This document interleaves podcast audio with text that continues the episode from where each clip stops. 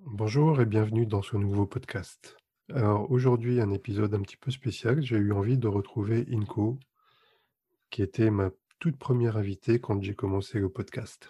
Inko est installée en Chine depuis de nombreuses années. On s'est vu l'année dernière, fin janvier 2020, dans un café à Paris, sans savoir ce qui allait se passer.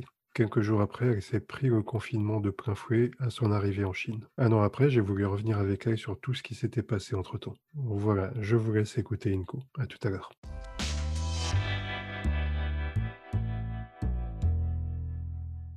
Alors Inko, bonjour. Bonjour Nadir.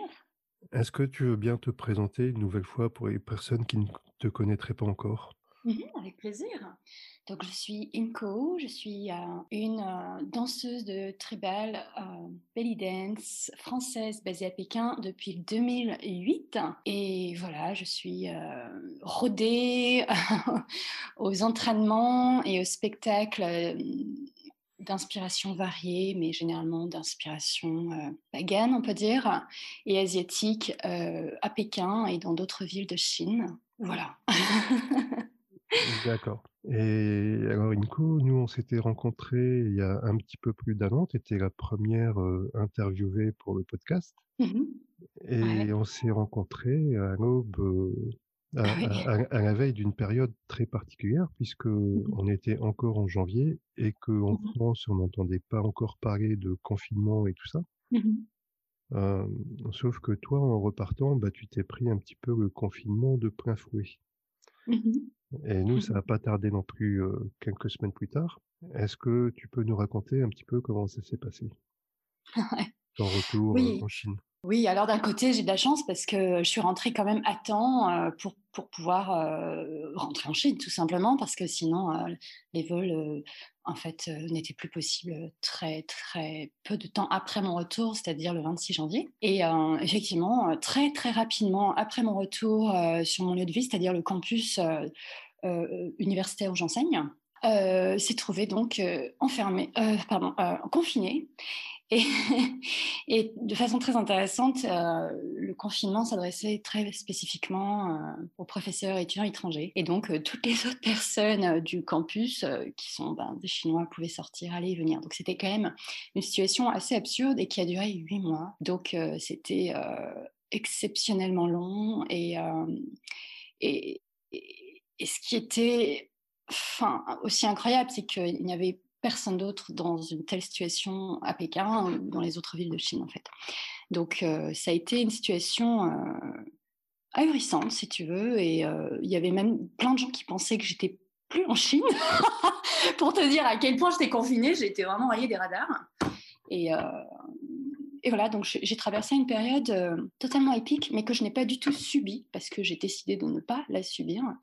J'ai compris ce qui se passait, j'ai senti que ça allait être long, et j'ai décidé que, que j'allais faire de cette expérience un exercice mental qui me transformerait pour toujours. Et effectivement, je ne suis plus la même femme. Donc, euh, c'était une période de contraintes extrêmes et multiples et de laquelle je ressors plus libre que jamais parce que effectivement c'est soit ça soit tu deviens dingue. Et, ça a été en fait une expérience mentale émotionnelle et humaine hors du commun. C'est plein de choses se sont libérées en moi si tu veux.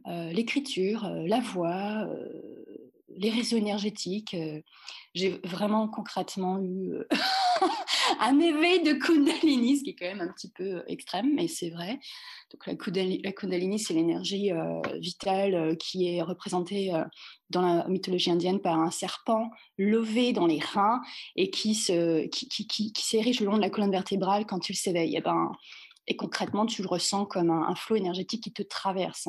Euh, et c'est extrêmement puissant et, et, ça te transforme euh, pas seulement énergétiquement mais physiquement également. Et donc effectivement ma voix s'est euh, révélée. Je me suis remise à écrire euh, et j'ai beaucoup dansé pendant cette période. J'ai fait aussi, alors je faisais de la danse libre hein, il n'était pas question de faire la chorégraphie ou de, de, la technique. Je pouvais plus supporter la moindre contrainte ou la moindre oui la moindre contrainte on va dire et j'ai fait beaucoup aussi de bodybuilding.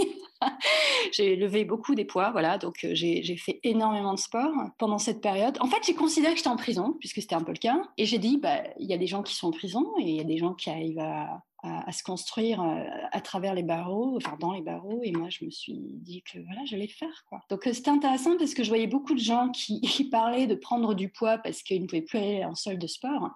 Et moi, moi j'ai plutôt perdu du poids.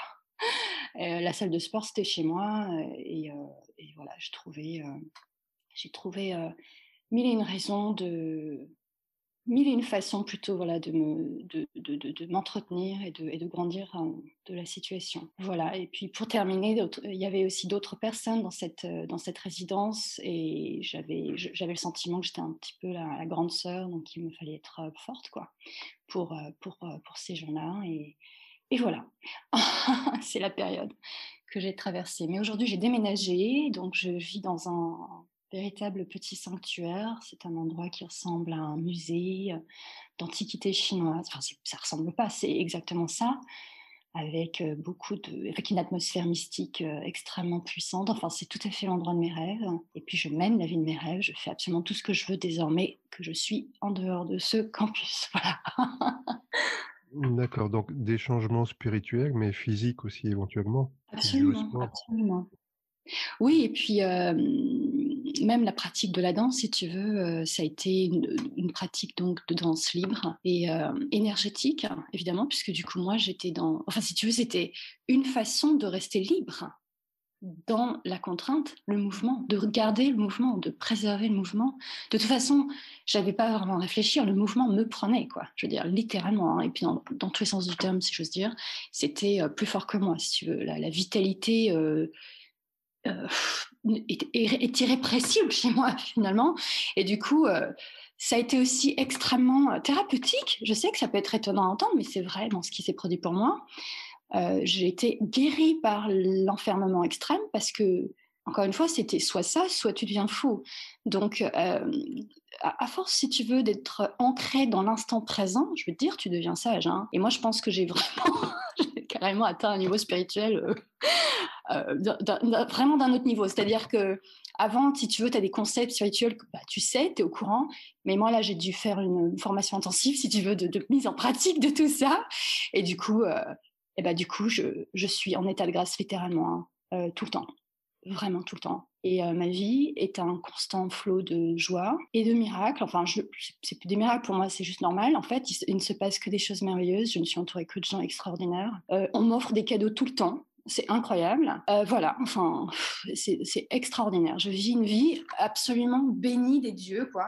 Et je sais que c'est, euh, si tu veux, je sais que c'est euh, l'espèce de d'explosion qui, enfin, comment dire, c'est le résultat de, de, de, de, toute cette rétention énergétique que j'ai que j'ai traversée pendant huit mois, si tu veux, voilà, et qui a débouché sur une espèce d'explosion qui a fait voler en éclats tous les blocages internes que je pouvais avoir sur tous les plans, quoi mais vraiment, quoi, si tu veux. Donc là, je suis une, une, femme absolument libre euh, de tout. Et, et, si tu veux, les gens le sentent, si tu veux, je suis, euh, je suis tout le temps high, quoi.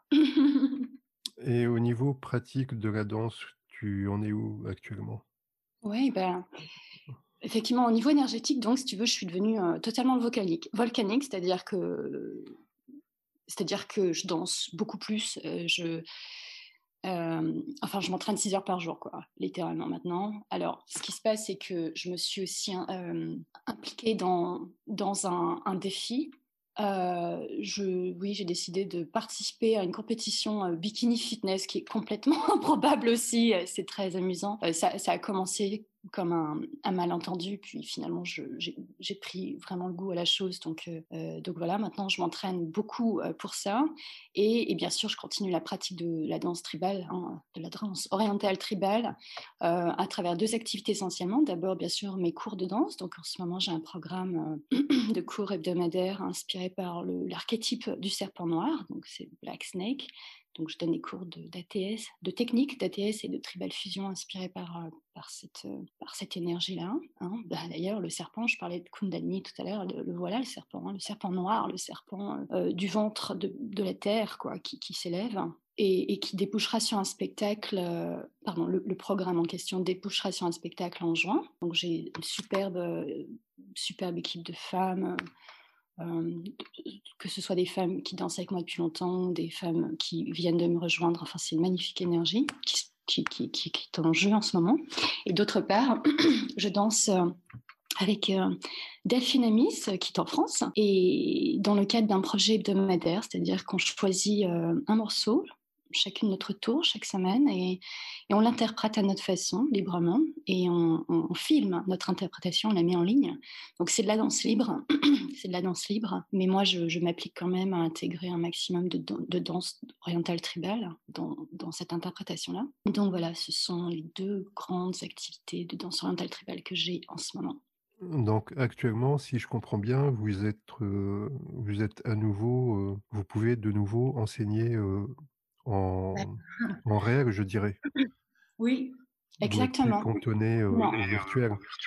Non, en Chine, voilà, on a eu des, des restrictions draconiennes quand même, hein, même si les miennes étaient extrêmement draconiennes, mais quand même dans l'ensemble, ben, oui, tout le pays s'est soumis à des, à, des, à des contraintes et ma foi, les résultats sont positifs puisque aujourd'hui on met une vie tout à fait normale. Voilà, effectivement même, même, même les spectacles, finalement, on reprenne, quoi, hein, depuis bien longtemps. En fait, faut, honnêtement, il y avait beaucoup de spectacles. ça s'est vraiment, ça s'est jamais vraiment arrêté. Il y avait beaucoup de choses qui se passaient en souterrain. Par contre, évidemment, les événements officiels, bon, bah là, quand c'est officiel et que ça touche au gouvernement, si c'est annulé, c'est annulé. Hein, et là, on ne peut pas le faire en souterrain. Mais, la vie continue, hein, euh, toujours, hein, à Pékin. Ça, si tu veux, c'est irrépressible, vraiment. Mais d'un autre côté, il faut bien dire aussi qu'il y a énormément de lieux qui ont fermé, quand même, parce que bah, parce que c'était pas tenable non plus. parce que même s'il y a des événements qui ont lieu, euh, c'est quand même dans une bien moindre mesure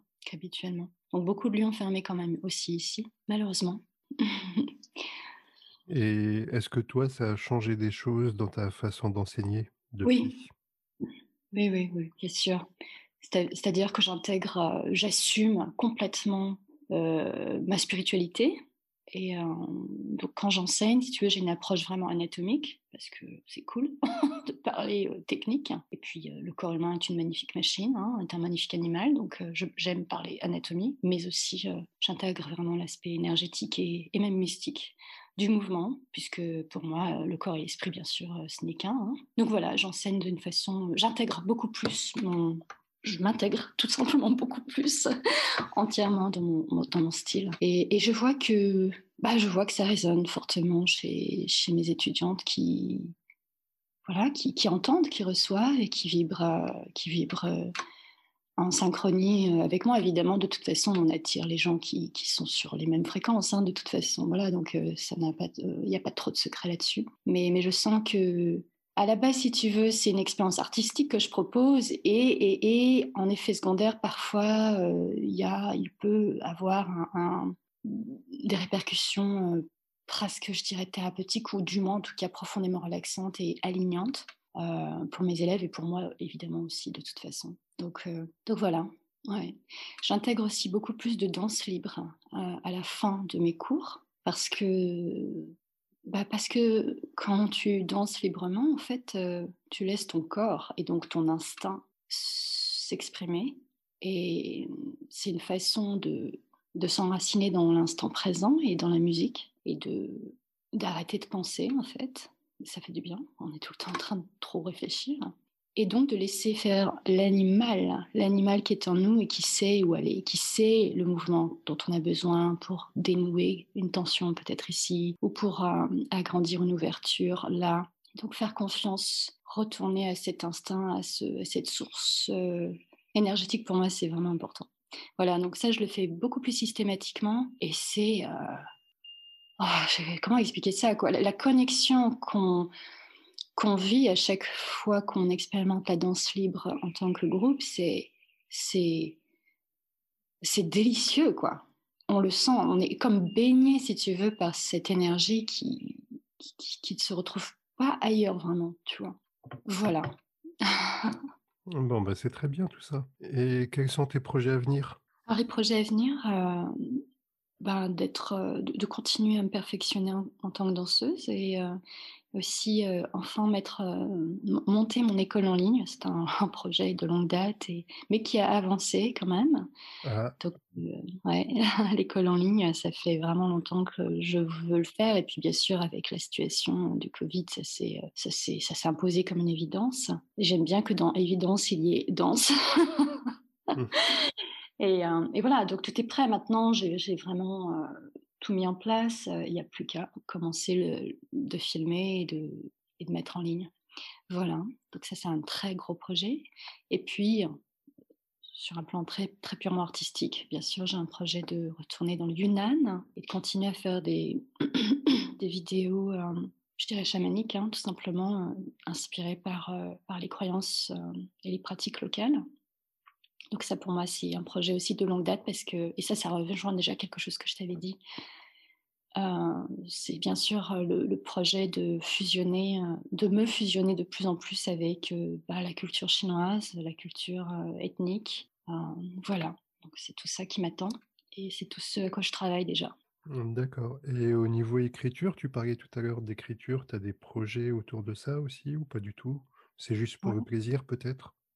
Non, c'est pour moi l'écriture fait partie de la voix, qui fait partie du corps. Tout ça, c'est une même chose en fait. Tu sais, l'écriture, euh, pour moi, la danse est une écriture. Dans Inco, il y a ink qui veut dire encre en, anglais, et, l'encre fait référence à l'écriture et au tatouage. Et pour moi, c'est une forme d'expression qui est très primale puisque je viens de la littérature et que je suis une amoureuse de la poésie et que c'est exactement ça qui m'a amenée au mouvement parce que j'avais envie de j'étais j'étais un petit peu euh, frustrée par l'abstraction la, la, de la poésie, j'avais envie de la mettre en chair et c'est comme ça que je suis devenue danseuse quand même. Donc l'encre est, là, de, toujours engrammée dans la peau, dans la mienne, vu que j'ai quand même ce énorme tatouage dans le dos et, dans le mouvement. Et, du coup, euh, comme je disais, effectivement, euh, l'écriture, euh, j'écrivais beaucoup avant, et puis j'ai oublié, j'ai arrêté, et puis avec l'enfermement, le, donc les mots sont revenus.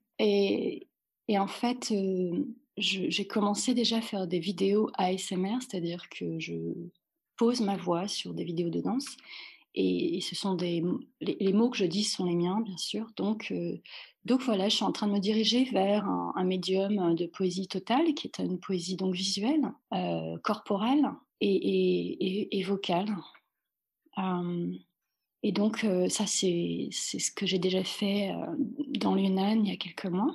Je, je, me suis retrouvée dans l'Yunnan juste après mon enfermement de 8 mois et c'était vraiment un, accouchement quoi. Je me suis j'ai vraiment je me suis complètement renouvelée artistiquement euh, durant ces semaines passées dans le Yunnan et j'ai fait des premières vidéos absolument comme j'en rêvais depuis toujours donc qui mêlent une danse euh, libre dans de la nature sauvage avec euh, avec une poésie euh, que, que, que, je que je formule pardon que je que je pardon le mot m'échappe pour le coup que, que, je dis, que je déclame en quelque sorte euh, par-dessus la vidéo. Voilà. Et bien sûr, les mots sont toujours inspirés par, euh, par la nature, l'expérience du moment, par, euh, par la danse. Donc, si tu veux, les mots me permettent de rendre hommage.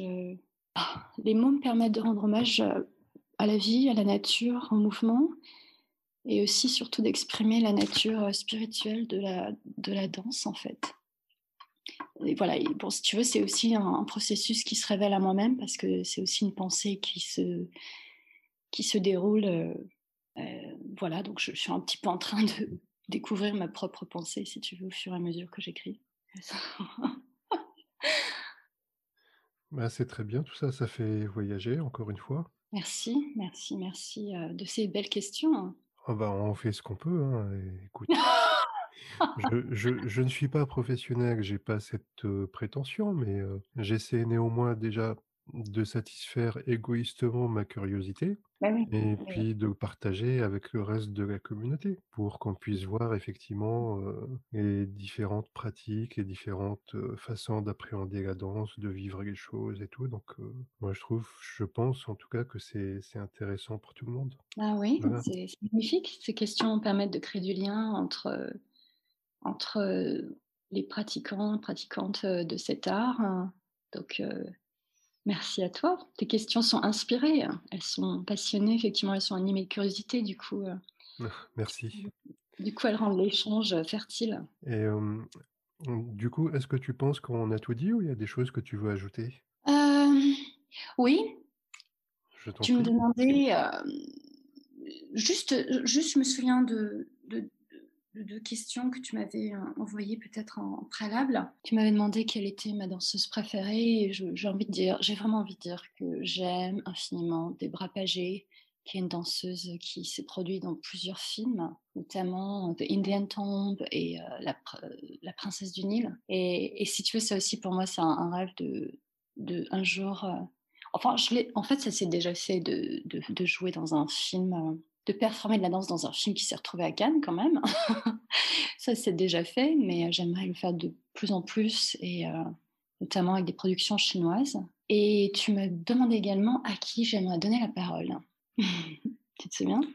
Oui, oui, mais c'est les deux questions euh, de fin pour clôturer. Je te remercie de les poser à ma place. Ah ça Non, non, mais tout, tout va bien. J'en ai une autre que je vais te poser en bonus. Ah ben très bien. Vas-y, termine. Eh ben oui, j'aimerais donner la parole à, Delphine Amis, parce que c'est une magnifique rencontre qui s'est faite très, très naturellement. On s'est y rencontrés et on s'est proposé spontanément de, d'improviser ensemble, puisqu'elle le faisait de son côté, je le faisais du mien, et on s'est dit, bah, faisons-le ensemble. Et c'est vraiment une superbe rencontre, et c'est un, un, immense plaisir, voilà, de, de, croiser, euh, de parcourir un bout de chemin avec cette jeune femme, euh, cette artiste. Voilà, j'aimerais euh, transmettre la parole à Delphine Amis. Alors pour le coup, personnellement, je la connais vraiment par rapport à ton projet, parce que bah, visiblement c'est quelqu'un de très très discret sur les réseaux et moi j'ai pas une connaissance parfaite non plus du milieu de la danse, donc je découvre les gens au fur et à mesure et c'est vraiment quelqu'un que j'ai découvert grâce à ton projet. Donc, ce sera un plaisir, sera un plaisir de l'inviter et de, d'en savoir plus sur elle. Delphine est une fan de musique. Elle a toujours des suggestions musicales extrêmement intéressantes. Et son amie s'appelle Arur. Et alors là aussi, j'ai une petite anecdote, c'est que j'ai eu un, un, immense coup de cœur pour un son qui s'appelle Aquarius, que j'avais découvert via Moria Chapel. Et j'ai performé sur une des plus belles scènes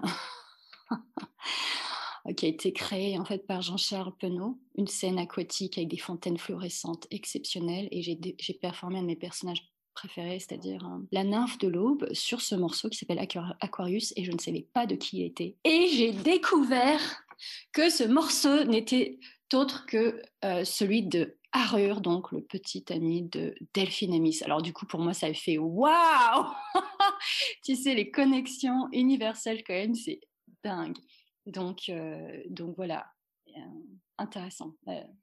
L'univers musical hein, de ce couple est vraiment fascinant. Et du coup, la question bonus, tu viens de nous parler d'un film qui avait participé à Cannes. Ouais. Et est-ce que tu veux bien nous en dire plus sur ce film le, titre, l'année, qu'on puisse, euh, qu'on puisse euh, peut-être euh, le voir? Alors, c'était, c'est un film qui s'appelle Seventh Night of Thelema. Et, et, donc, c'est un, un, film très court qui a été réalisé en 2015 et, et, qui est en fait un film d'horreur. et, et c'est un, et c'est un film réalisé en réalité virtuelle.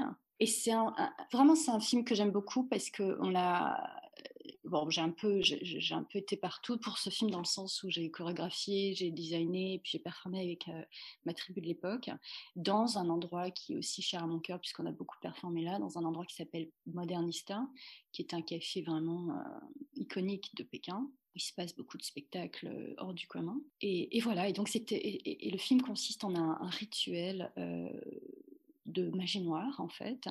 Et pour ce, euh, film, j'ai euh, utilisé une chorégraphie que j'avais réalisée qui s'appelle euh, The Crows, donc les, corneilles ou les corbeaux. Et donc c'est une danse d'oiseaux noirs. Voilà, c'est une danse de, de, de, possession et extrêmement sombre, mais vraiment très, très magnétique, je dirais. Voilà, donc si vous cherchez The Seventh Night of Lima, sur Google, vous allez, vous allez trouver, hein, ça va sortir. Et, euh, et voilà. Bah, écoute, on va chercher ça.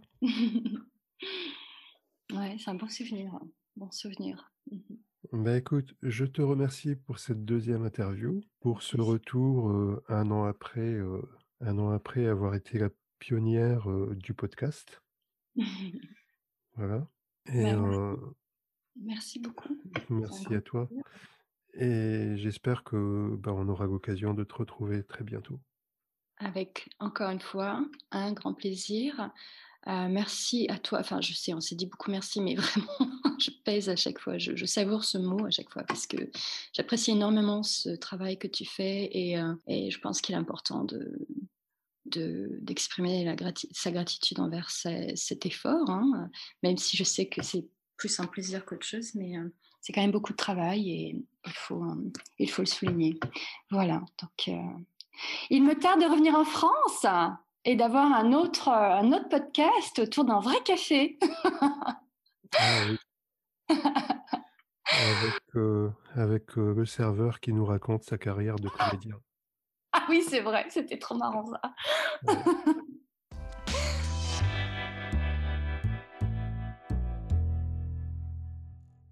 Voilà, ce nouveau podcast avec Inco est à présent terminé. J'espère que ça vous aura plu, que vous aurez trouvé ça intéressant. N'hésitez pas à vous abonner et je vous dis à bientôt. Au revoir.